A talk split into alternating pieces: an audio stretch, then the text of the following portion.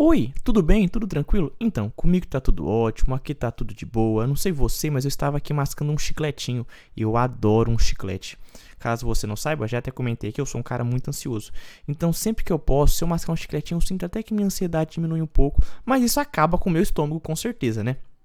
Por exemplo, você mascar chiclete cedo, sem nada, é um problema pro seu estômago, né? Pode levar a uma úlcera. E úlcera tem tudo a ver com o assunto de hoje. Não, não iremos falar de úlcera. Hoje a gente vai começar a abordar um tema novo.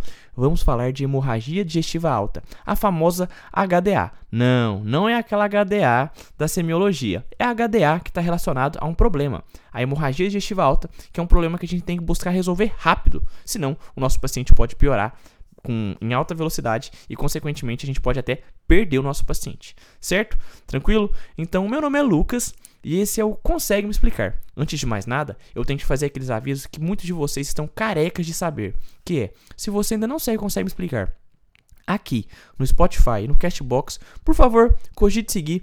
Basta você clicar nesse botãozinho de, do botãozinho de seguir que você vai estar recebendo todo domingo três novos episódios. Sim, todo domingo saem três novos episódios desse que é o seu, o meu, o nosso podcast. Além disso, eu também te convido a seguir a gente lá no Instagram. O Instagram do Consegue Me Explicar é o arroba consegue me explicar underline arroba consegue me explicar underline. E claro, se você gostar desse episódio, manda para geral e vamos fazer o Consegue Me Explicar crescer cada vez mais e mais. Quando a gente pensar em hemorragia digestiva alta, a gente tem que pensar primeiro, hemorragia digestiva alta. A gente está falando de um problema hemorrágico. Se o paciente começa a perder muito sangue, a gente tem que ficar preocupado? Bastante. Afinal, se o paciente perde sangue, ele vai poder ficar se ele perder um grande volume, ele pode ficar hipotenso. Se o paciente fica hipotenso, o coração vai conseguir perfundir todos os tecidos? Não. Então o paciente pode vir a choque. Se o paciente ficar chocado, o nosso paciente pode morrer. Então você consegue perceber como que é interessante a evolução desse problema e o motivo da gente ter que tratar ele de maneira eficaz e rápida? Porque essa hemorragia digestiva alta pode levar o paciente a óbito. Tranquilo? Certo. Mas, Lucas, o que é hemorragia digestiva? A hemorragia digestiva é um sangramento intraluminal originado do trato gastrointestinal, do nosso TGI. A hemorragia digestiva ela vai poder ser dividida em duas, alta e baixa. Isso vai depender da região anatômica. Que negócio de região anatômica é essa? O marco anatômico que vai definir se a hemorragia é alta ou baixa vai ser uma coisa lá da nossa época de anatomia, quando a gente estava o, o Moore, o Netter, essas coisas, que é o ligamento de trás. T-R-E-I-T-Z. Trás. Eu aprendi a falar assim. Trás. Sei lá como você fala, mas é o ligamento de trás. O ligamento de trás é uma região anatômica que determina o fim do jejum e o início do. do o, o, o fim do duodeno, perdão, e o início do jejum. Então, o ligamento de trás é uma região anatômica que vai determinar o fim do duodeno e início do jejum. A hemorragia digestiva alta corresponde aos sangramentos que ocorrem antes desse ligamento, ou seja, acima dele. Então, tudo que ocorrer acima do ligamento de trás, que é a região anatômica que determina o fim do duodeno e início do jejum, a gente vai chamar de hemorragia digestiva alta. Beleza? Até aí, tudo bem, né? Como o nosso paciente está sangrando, o que a gente tem que pensar de imediato? Lucas, eu tenho que avaliar o estado hemodinâmico do nosso paciente. Porque se a hemodinâmica do paciente for ruim, eu vou precisar fazer uma reposição volêmica, uma vez que a grande perda de sangue vai levar a essa hipotensão, o que pode deixar o paciente a um passo do choque. Então, cabe a nós fazer um controle dos sinais vitais e hemoderivados se necessário. Então, o que, vai ser fundamental para o nosso paciente que tiver uma hemorragia digestiva alta, nesse brainstorm que estamos fazendo? O paciente tem que ficar em dieta zero, porque se você der uma dieta a um paciente que está sangrando, meu amigo, o que, você vai resolver? Você vai piorar a situação dele. Outra coisa que é interessante num paciente com hemorragia digestiva alta, você tem que ter duas. É, duas vias periféricas de acesso, sendo que essas vias têm que ser calibrosas. Afinal, quando o paciente perde muito sangue, quando o paciente está tendo uma hemorragia, você sabe que a veia some. As veias nossas somem porque ela perde fluxo sanguíneo, logo ela some, ela meio que murcha. Então é importante você pegar nesse paciente que tem hemorragia digestiva alta duas vias periféricas calibrosas de acesso. Além disso, também é importante você fazer nesse seu paciente hemorragia digestiva alta uma coleta do sangue para fazer provas laboratoriais. Por exemplo, tipagem sanguínea para caso de necessidade de transfusão, eletrólitos, função renal, coagulograma, até o hemograma completo. E outra coisa que é muito interessante a gente ficar de olho no nosso paciente é que a gente tem que monitorizar esse paciente. Como eu te falei, Estamos lidando com uma hemorragia, então o paciente está perdendo sangue. A gente tem que monitorar como é que está essa pressão arterial desse paciente. Tá boa? Tá estável? Como é que está a frequência cardíaca desse paciente? Ele está taquicardíaco? Tá bradicardíaco? Como é que está essa frequência respiratória? Ele está taquipneico? Ele está bradipneico? Tem que ficar de olho em tudo, em tudo, tudo, tudo, porque o paciente pode muitas vezes é, parar na sua frente por conta dessa hemorragia que seja é, por conta dessa hemorragia digestiva alta. Então, cabe a nós ficarmos bastante atentos com o que estamos lidando. E como que o paciente vai se apresentar para a gente? Como é que vai ser essa clínica do nosso paciente? Como é que a gente vai encontrar esse paciente com hemorragia digestiva alta?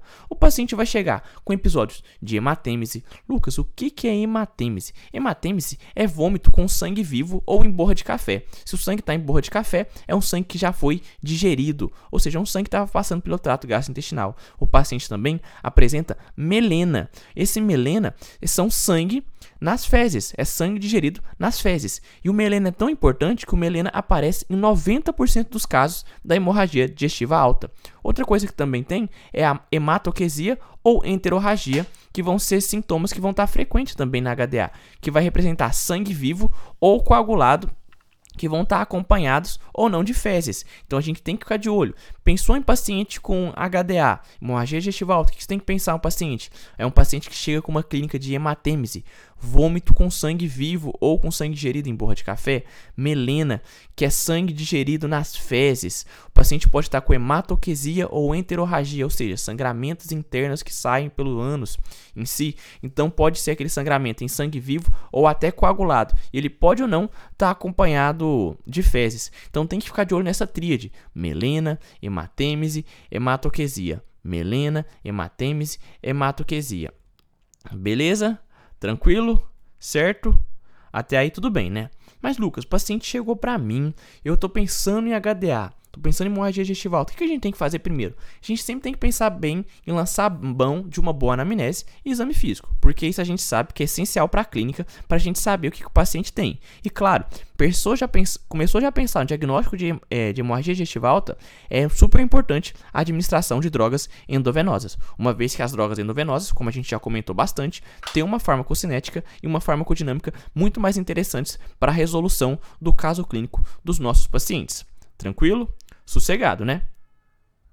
Então o que, que a gente conversou hoje? A gente conversou sobre hemorragia digestiva alta certo? A gente sabe que hemorragia digestiva alta, a gente está falando de uma hemorragia. O paciente está perdendo sangue, o paciente pode ficar hipotência e pode vir até a chocar. Se o paciente chocar, a gente tem um problema muito maior. A gente sabe, então, que o que vai diferenciar uma hemorragia digestiva alta de uma hemorragia digestiva baixa vai ser um marco anatômico. Marco anatômico esse que é chamado de ligamento de trás. Esse ligamento é uma região anatômica que determina o fim do duodeno e início do jejum. Os, os sangramentos que estão acima desse ligamento, ou seja, antes desse ligamento, são os sangramentos que vamos chamar de hemorragia digestiva alta. Os sangramentos que estão abaixo, vamos chamar de hemorragia digestiva baixa. Tranquilo? Beleza? Outra coisa que seria interessante a gente também abordar é que a hemorragia digestiva alta, ela ocorre duas vezes mais em homens e aumenta com a idade em locais de condição socioeconômica baixa. Beleza? Tranquilo? A gente também tem que ficar é, atento sobre hemorragia digestiva que a gente vai ter doenças que vão estar muito relacionadas a elas, que é o caso da, da úlcera péptica, a síndrome de Mallory-Royce, entre outros problemas. Todos esses problemas a gente vai abordar com mais tempo nos outros episódios, mas a gente tem que saber essas condições básicas que vão definir a doença. Beleza?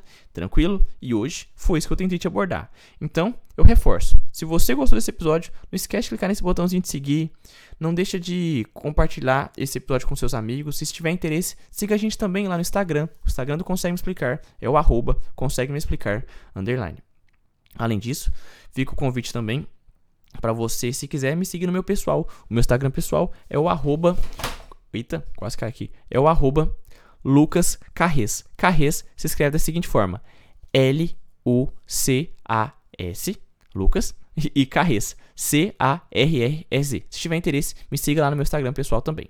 Certo? Tranquilo? Espero que você tenha gostado desse episódio. Fique bem. Um beijo, valeu, falou e fui!